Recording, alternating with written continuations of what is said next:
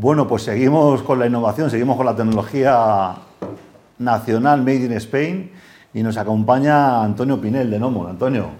¿Qué tal? Buenas Súper bienvenido. Muchísimas gracias. Qué bueno, además tenemos una empresa experta en datos, eh, Carlos, ¿qué te parece? Perfecto. Bueno, empresa eh, de análisis de datos especializada en movilidad, ¿no? Y yo leí aquí, tenéis el propósito de poner el Big Data y la inteligencia artificial al servicio del desarrollo sostenible en un entorno complejo, ¿no? el tema de la movilidad. Eh, Antonio, cuéntanos, ¿cómo está la movilidad en, España? ¿Cómo está? O bueno, en España y en el mundo. ¿Cómo se mueve la gente? ¿Cómo se mueve la mercancía? Bueno, pues en, general, la movilidad tanto de la gente como de los bienes está cambiando. Eh, está cambiando mucho, además, los cambios son muy profundos. Estaba cambiando ya antes de, la pandemia, ah. antes del COVID. Eh, bueno, había algunos cambios más relacionados con nuevas tecnologías y había otros más relacionados con factores de sostenibilidad. Mm. Y eh, COVID ha incrementado estos cambios. Entonces, de los cambios que hay, no lo sé, quizá los podemos categorizar en tres grandes grupos. O sea, los que ya estaban ocurriendo y se han incrementado, como puede ser el teletrabajo, que ahora ya se está aceptando mucho en muchos lugares. Otros que son más coyunturales con el COVID, eh, que se irán cuando se vaya el COVID, pues como la limitación de la capacidad en transporte público, etcétera, etcétera. Y luego otros que quizás son los más interesantes o es la cara más positiva, que son los eh, relacionados con el incremento de uso de movilidad más sostenible, de, eh, pues como estamos viendo, de car sharing, de mobility as a service, eh, todos esos cambios que mm, son más sostenibles en el fondo. Y entonces en ese campo es donde nosotros hemos, eh, eh, hemos aprovechado la oportunidad para prestar nuestros servicios que están muy demandados para caracterizar lo que está ocurriendo y además para predecir esos cambios, qué impacto van a tener y hasta cuándo van a estar ocurriendo.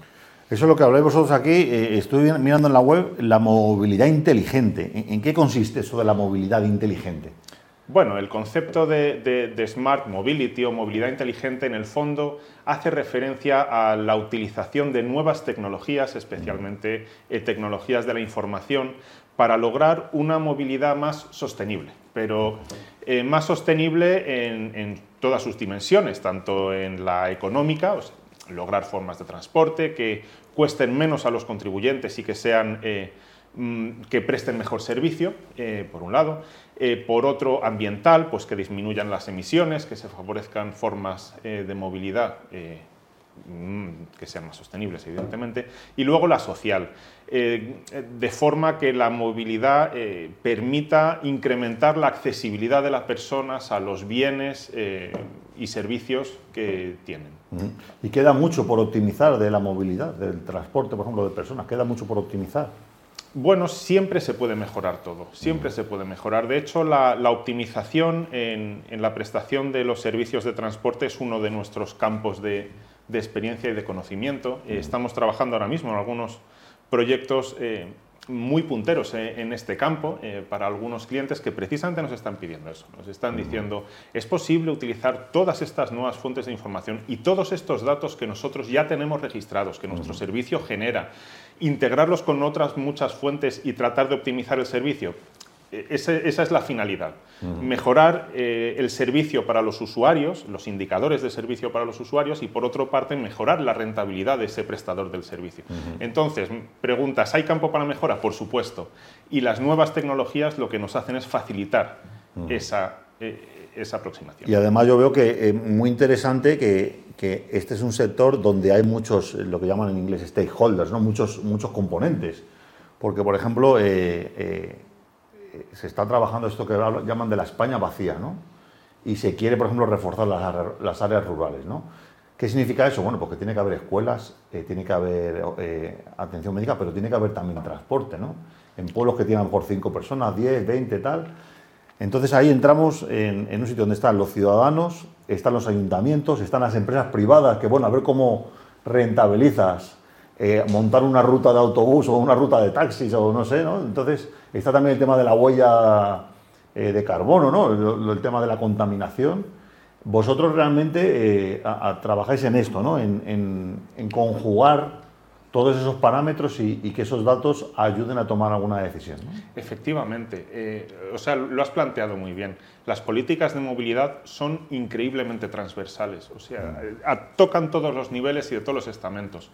Eh, nosotros trabajamos y dando valor en todos los niveles, desde nivel de políticas europeas, que son las que sientan las bases, políticas nacionales, eh, políticas regionales, políticas locales, eso en el sector público, operadores de transporte, operadores privados de transporte, eh, empresas eh, nuevas que prestan estos servicios de mobility as a service, por otro lado, y por último, los ciudadanos, que, el eje al final se vertebra en torno a ellos. Ellos son el centro de las políticas de movilidad. ¿no? Es mejor mejorar su calidad de vida y mejorar su, inclusión en ese entramado de movilidad.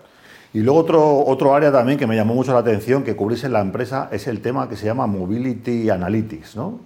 ¿Qué, es esto y en, qué consiste esto del Mobility Analytics? realmente es un concepto que se empezó a acuñar hace algunos años y hace referencia a, esto en general, a la utilización de estas nuevas fuentes de datos y su procesamiento para caracterizar la movilidad. Eh, o sea, puedo decir que esto es uno de los conocimientos nucleares de, de Nomon. ¿no? Eh, creó y se, y se estructuró en torno a estas capacidades, a este mobility. Vale, o sea que una cosa es tomar la movilidad, como por ejemplo cómo se mueven los trenes, los aviones, eh, tal, y otra cosa es ver la movilidad desde el punto de vista de que llevamos un dispositivo prácticamente a todos los ciudadanos digital que puede también dar muchísima información de, pues oye, cuáles son mis hábitos, ¿no? Esto que vemos, ¿no? Vemos el historial de Google, ¿no? De dónde he estado este mes y te saca ahí una gráfica espectacular y eso pues puede tener, eh, para el mundo, por ejemplo, del transporte, puede tener un input bien interesante. ¿no? Efectivamente. Em, es cierto que el acceso que tiene Google a información del movimiento del teléfono es muy muy superior al que podemos tener nosotros. Nosotros en el fondo solo tenemos acceso a información completamente anónima e información agregada, eh, es lo que mm. generamos. Entonces, eh, realmente no podemos caracterizar el movimiento de fulanito que sale de su casa no, o sea, nosotros eh, trabajamos con información más agregada, pero la realidad es que estas fuentes de información te proporcionan unas ventajas que eran impensables hace unos años. Poder disponer de información de movilidad procedente de dispositivos móviles, pues te da unas muestras de población sobre la que hacer el estudio enormes. Están constantemente actualizadas.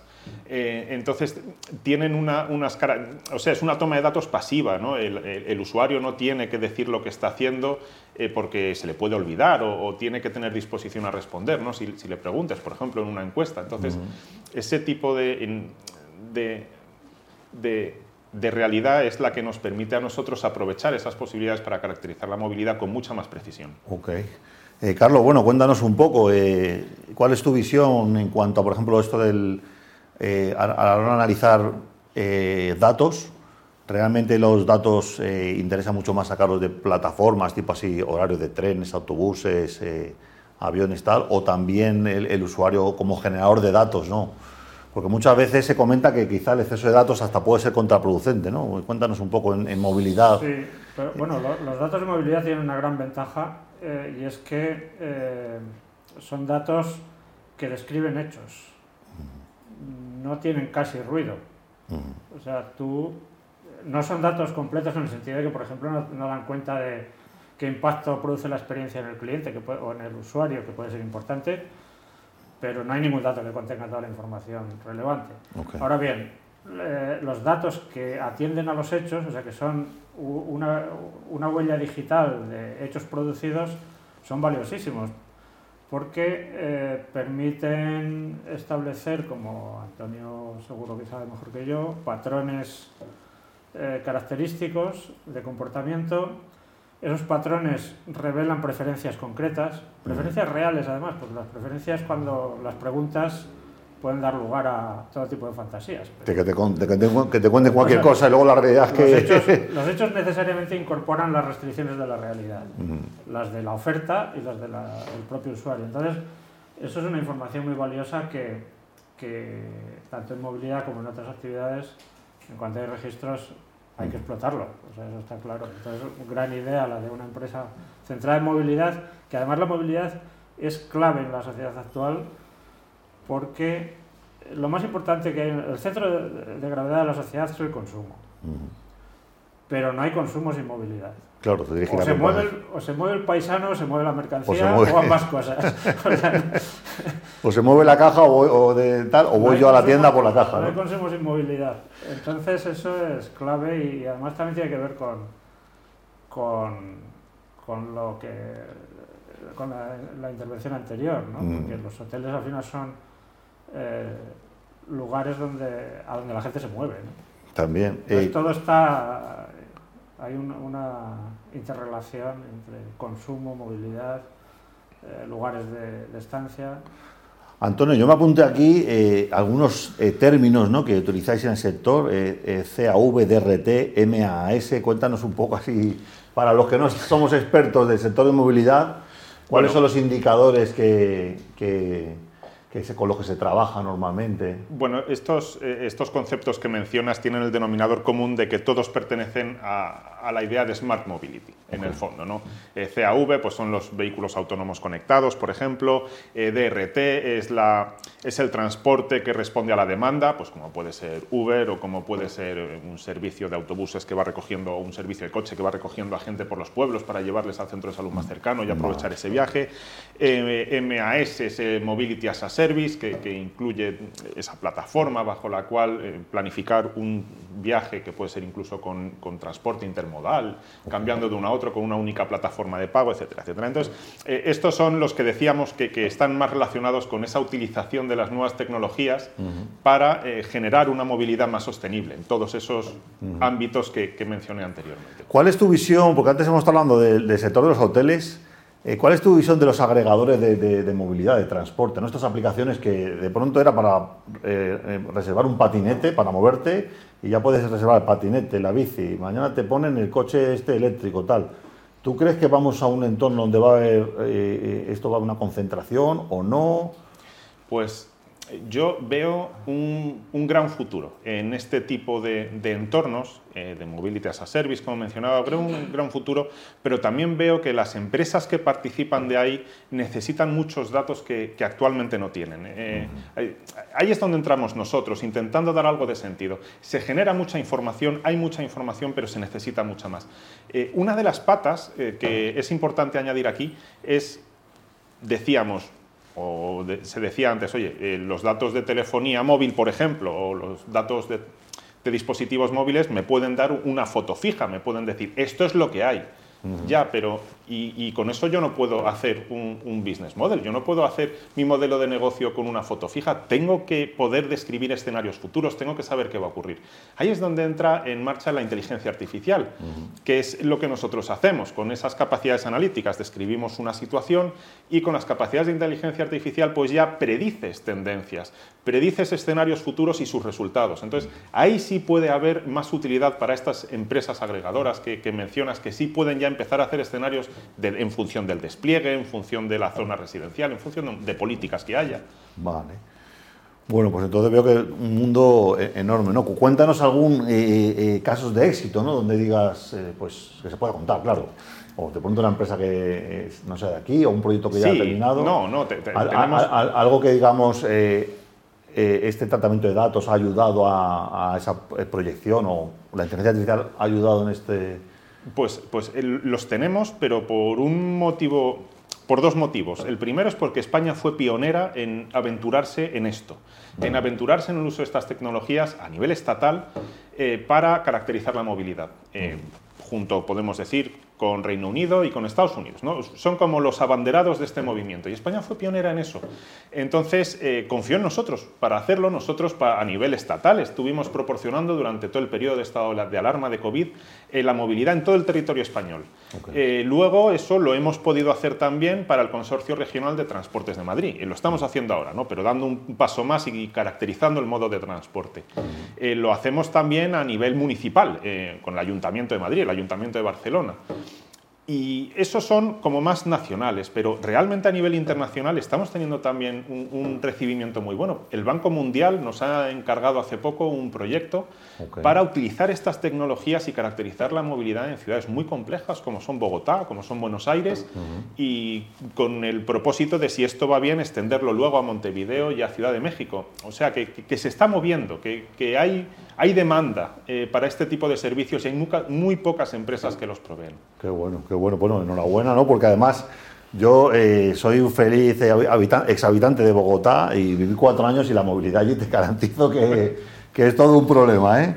eh bueno, pues nada, cuéntanos un poco la llamada a la acción, cómo, podemos las personas que estén interesadas, de pronto, no sé, un alcalde de una ciudad española o, o, un empresario. El otro día vino a los almuerzos un, empresario que tenía una flota de, de camiones y quería montar un, un, Uber de los camiones español, ¿no? Tenía 50 camiones pues a lo mejor le puede ver interesante este tipo de servicio. ¿Cómo podemos encontrar y cómo...? Y cómo... Pues, pues muy fácilmente. Estamos muy activos en, redes sociales, estamos en LinkedIn, estamos en Twitter, en, nuestra, en nuestra web www.nomon con dos M's, eh, eh, en mi correo personal, a donde quieran. Eh, vamos, nosotros estamos, ya digo, presentes en todas las plataformas posibles y, y vamos, estaremos encantados de responder a cualquiera que tenga una duda en cualquiera de estos campos. Pues muchas gracias, Antonio. Gracias a vosotros. Antonio Pinel, de, de Nomon, empresa de análisis de datos especializada en movilidad. Qué bueno que, bueno, pues esté innovando ¿no? y tengamos estos referentes eh, tecnológicos en España. Vamos a seguir con un mensaje de los patrocinadores y seguimos con el programa.